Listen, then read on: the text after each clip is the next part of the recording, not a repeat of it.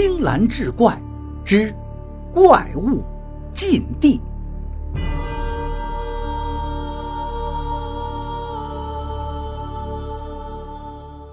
话说清光绪年间，江南名医邱振云为了寻求民间的偏方灵方，离开家乡四处游历。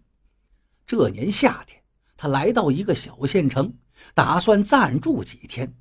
可是他转过几条大街小巷，竟然连一家医馆都没找到。难道这里的人就不生病吗？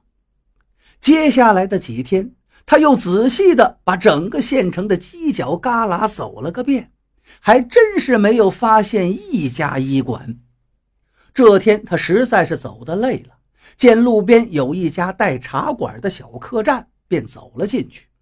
坐下后，邱振云慢慢地品着茶，向掌柜的打听，说：“此处为何没有郎中呢？”掌柜名叫杜瑞仲，他说：“他就是郎中。”并说，只有到了冬天，他才行医，其他季节他就只靠经营客栈来维持生计。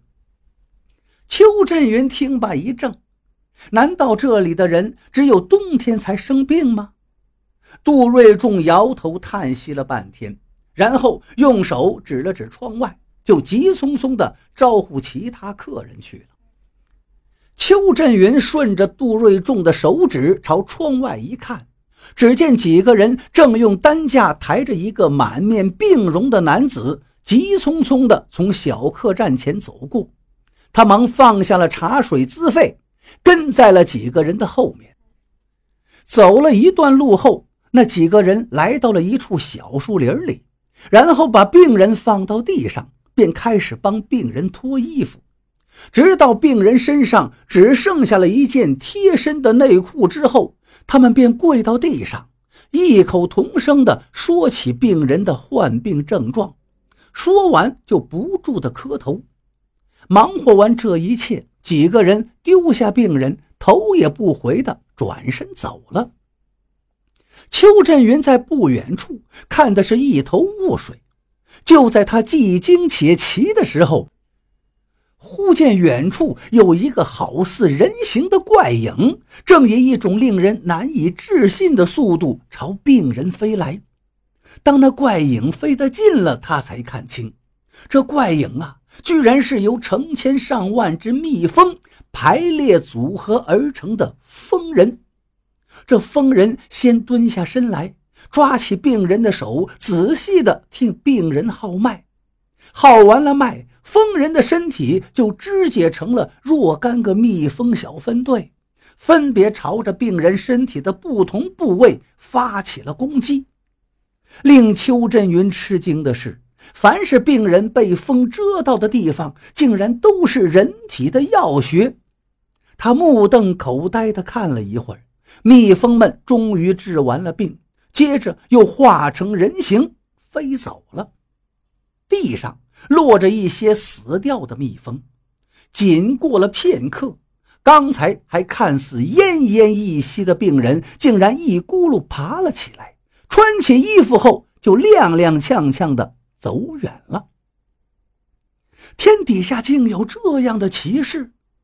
邱振云望着病人远去的背影，惊叹道：“邱振云重又回到了小客栈，当夜就住在了那儿。”晚饭后，邱振云客气地把掌柜杜瑞仲请到了自己的房中，问起了疯人治病的事情。